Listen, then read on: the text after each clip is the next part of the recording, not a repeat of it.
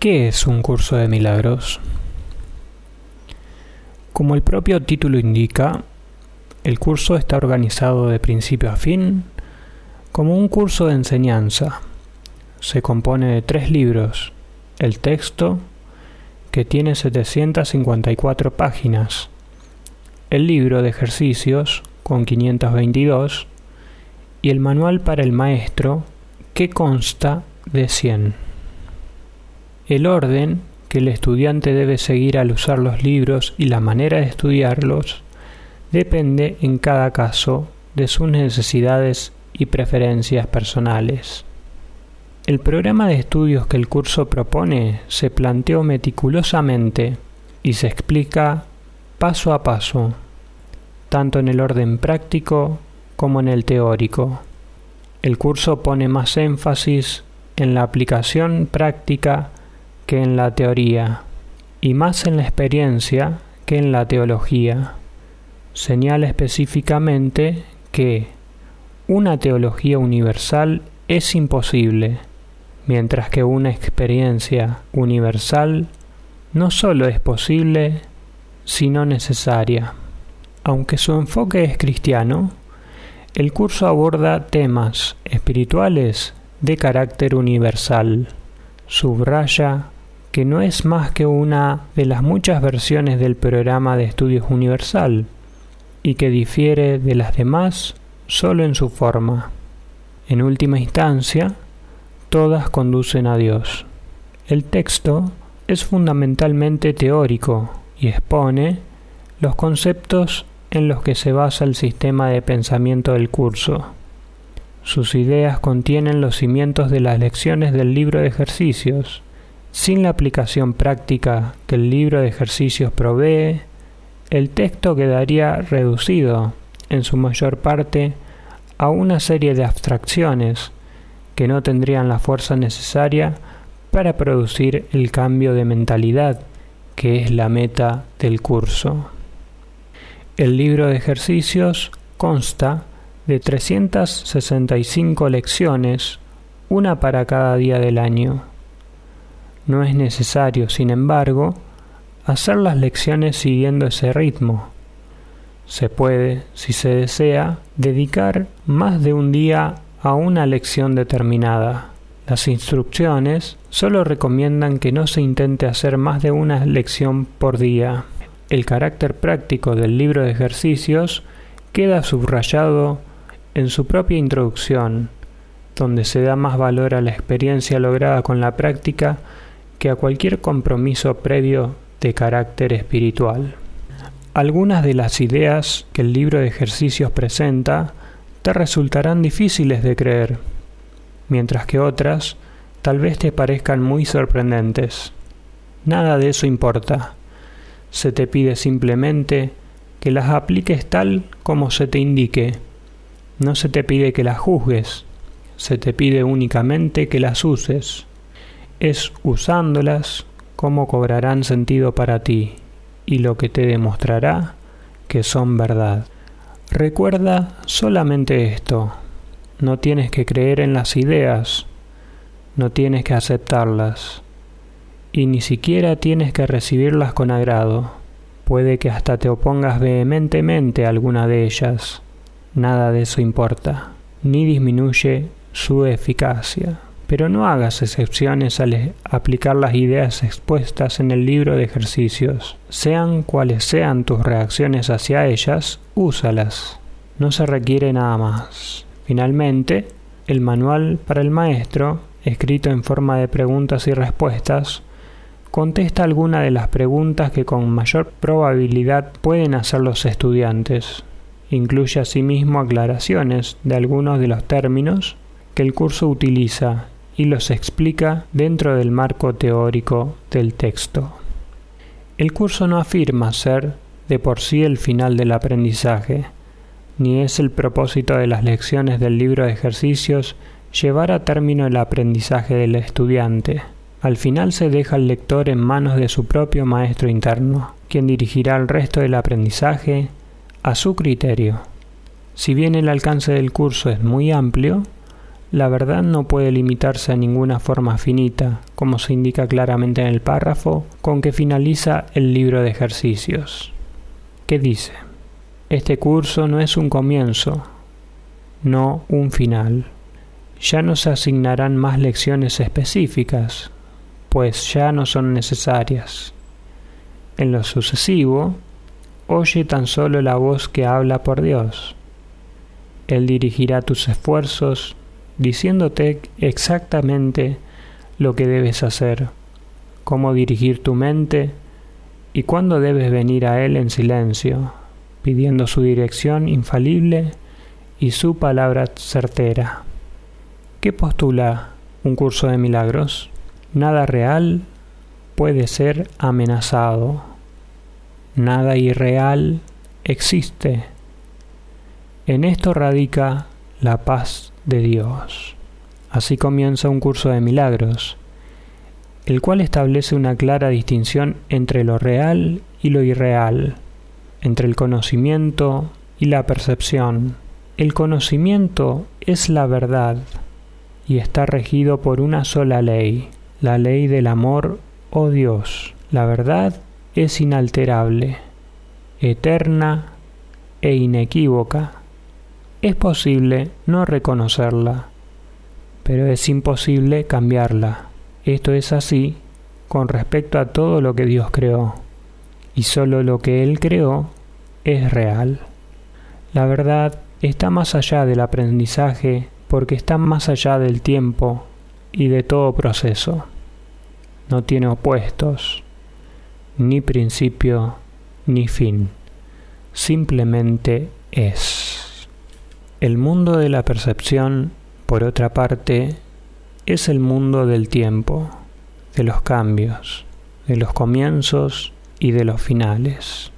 Se basa en interpretaciones, no en hechos.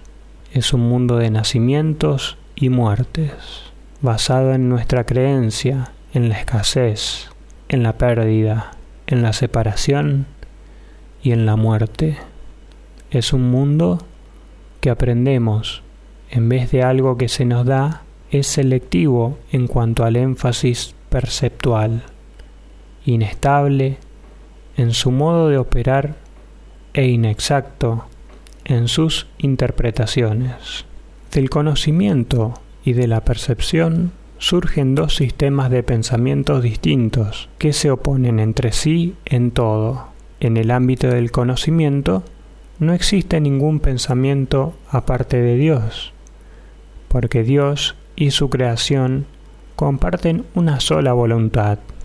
El mundo de la percepción, por otra parte, se basa en la creencia en opuestos, en voluntades separadas y en el perpetuo conflicto que existe entre ellas y entre ellas y Dios. Lo que la percepción ve y oye parece real, porque sólo admite en la conciencia aquello que concuerda con los deseos del perceptor.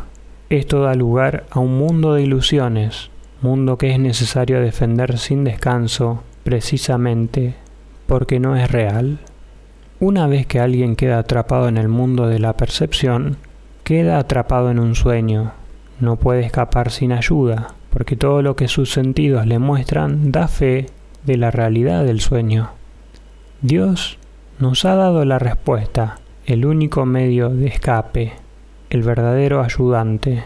La función de su voz, su Espíritu Santo, es mediar entre los dos mundos. El Espíritu Santo puede hacer eso porque si bien por una parte conoce la verdad, reconoce también nuestras ilusiones, aunque no cree en ellas. El objetivo del Espíritu Santo es ayudarnos a escapar del mundo de los sueños, enseñándonos cómo cambiar nuestra manera de pensar y cómo corregir nuestros errores. El perdón es el recurso de aprendizaje excelso que el Espíritu Santo utiliza para llevar a cabo ese cambio en nuestra manera de pensar. El curso, no obstante, ofrece su propia definición de lo que en realidad es el perdón, así como también de lo que es el mundo. El mundo que vemos refleja simplemente nuestro marco de referencia interno. Las ideas predominantes, los deseos y las emociones que albergan en nuestras mentes. La proyección da lugar a la percepción. Primero miramos en nuestro interior y decidimos qué clase de mundo queremos ver. Luego proyectamos ese mundo afuera y hacemos que sea real para nosotros tal como lo vemos. Hacemos que sea real mediante las interpretaciones que hacemos de lo que estamos viendo. Si nos valemos de la percepción para justificar nuestros propios errores, nuestra ira, nuestros impulsos agresivos, nuestra falta de amor en cualquier forma que se manifieste, veremos un mundo lleno de maldad, destrucción, malicia, envidia y desesperación. Tenemos que aprender a perdonar todo esto, no porque al hacerlo seamos buenos o caritativos, sino porque lo que vemos no es real. Hemos distorsionado el mundo con nuestras absurdas defensas y por lo tanto estamos viendo lo que no está ahí. A medida que aprendamos a reconocer nuestros errores de percepción, aprenderemos también a pasarlos por alto, es decir, a perdonarlos. Al mismo tiempo nos perdonaremos al mirar más allá de los conceptos distorsionados que tenemos de nosotros mismos y ver el ser que Dios creó en nosotros como nosotros. El pecado se define como una falta de amor, puesto que lo único que existe es el amor.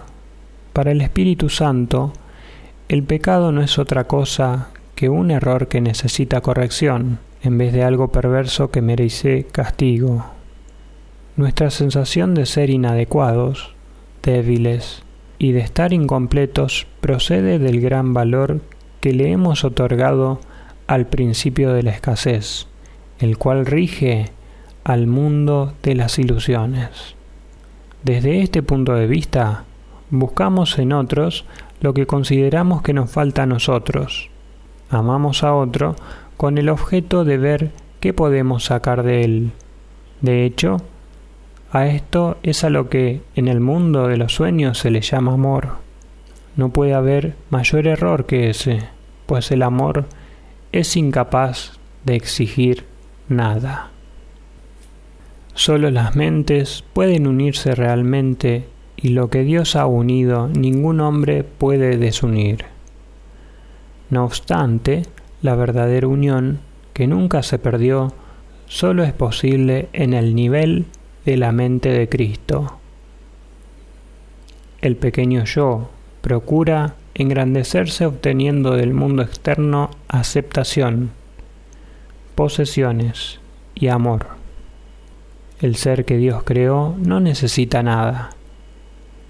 Está eternamente a salvo y es eternamente íntegro, amado y amoroso.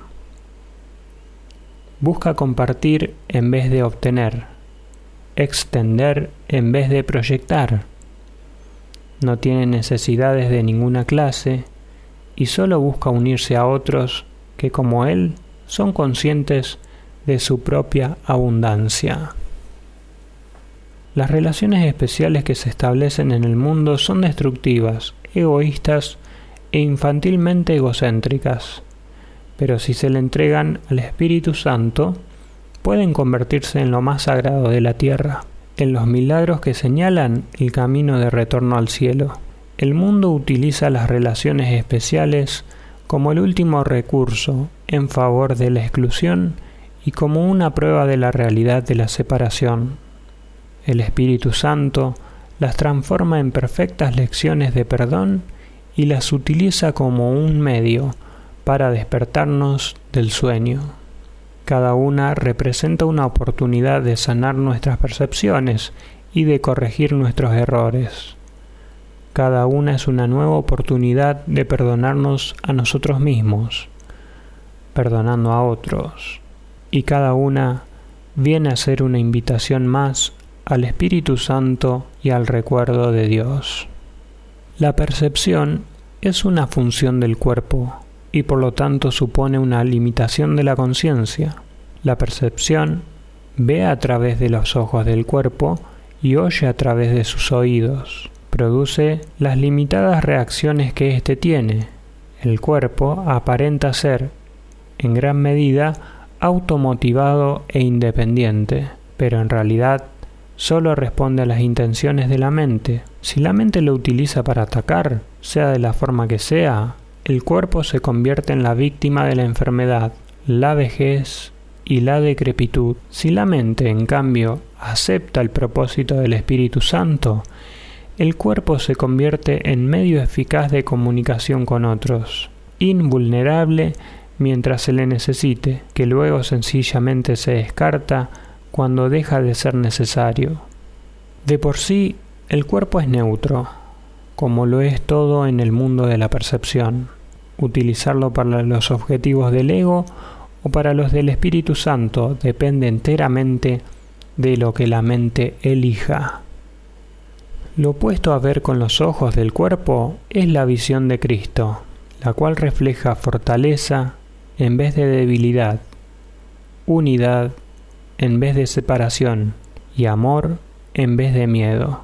Lo opuesto a oír con los oídos del cuerpo es la comunicación a través de la voz que habla en favor de Dios, el Espíritu Santo, el cual mora en cada uno de nosotros. Su voz nos parece distante y difícil de oír, porque el ego, que habla en favor del yo falso y separado, parece hablar a voz en grito. Sin embargo, es todo lo contrario. El Espíritu Santo habla con una claridad inequívoca y ejerce una atracción irresistible. Nadie puede ser sordo a sus mensajes de liberación y esperanza, a no ser que elija identificarse con el cuerpo. Ni nadie puede dejar de aceptar jubilosamente la visión de Cristo a cambio de la miserable imagen que tiene de sí mismo. La visión de Cristo es el don del Espíritu Santo, la alternativa que Dios nos ha dado contra la ilusión de la separación y la creencia en la realidad del pecado, la culpabilidad y la muerte. Es la única corrección para todos los errores de percepción, la reconciliación de los aparentes opuestos en los que se basa este mundo. Su benévola luz muestra todas las cosas desde otro punto de vista, reflejando el sistema de pensamiento que resulta del conocimiento y haciendo que el retorno a Dios no solo sea posible, sino inevitable. Lo que antes se consideraba una injusticia que alguien cometió contra otro, se convierte ahora en una petición de ayuda y de unión. El pecado, la enfermedad y el ataque se consideran ahora percepciones falsas que claman por el remedio que procede de la ternura y del amor. Las defensas se abandonan porque donde no hay ataque no hay necesidad de ellas. Las necesidades de nuestros hermanos se vuelven las nuestras, porque son nuestros compañeros en la jornada de regreso a Dios. Sin nosotros, ellos perderían el rumbo. Sin ellos, nosotros jamás podríamos encontrar el nuestro. El perdón es algo desconocido en el cielo, donde es inconcebible que se pudiese necesitar. En este mundo, no obstante, el perdón es una corrección necesaria para todos los errores que hemos cometido. Perdonar a otros es la única manera en que nosotros mismos podemos ser perdonados, ya que refleja la ley celestial según la cual dar es lo mismo que recibir. El cielo es el estado natural de todos los hijos de Dios, tal como Él los creó. Esa es su realidad eternamente, la cual no ha cambiado porque nos hayamos olvidado de ella. El perdón es el medio que nos permitirá recordar. Mediante el perdón cambiamos la manera de pensar del mundo. El mundo perdonado se convierte en el umbral del cielo, porque mediante su misericordia podemos finalmente perdonarnos a nosotros mismos. Al no mantener a nadie prisionero de la culpabilidad, nos liberamos. Al reconocer a Cristo en todos nuestros hermanos, reconocemos su presencia en nosotros mismos. Al olvidar todas nuestras percepciones erróneas y al no permitir que nada del pasado nos detenga, podemos recordar a Dios. El aprendizaje no nos puede llevar más allá. Cuando estemos listos, Dios mismo dará el último paso que nos conducirá de regreso a Él.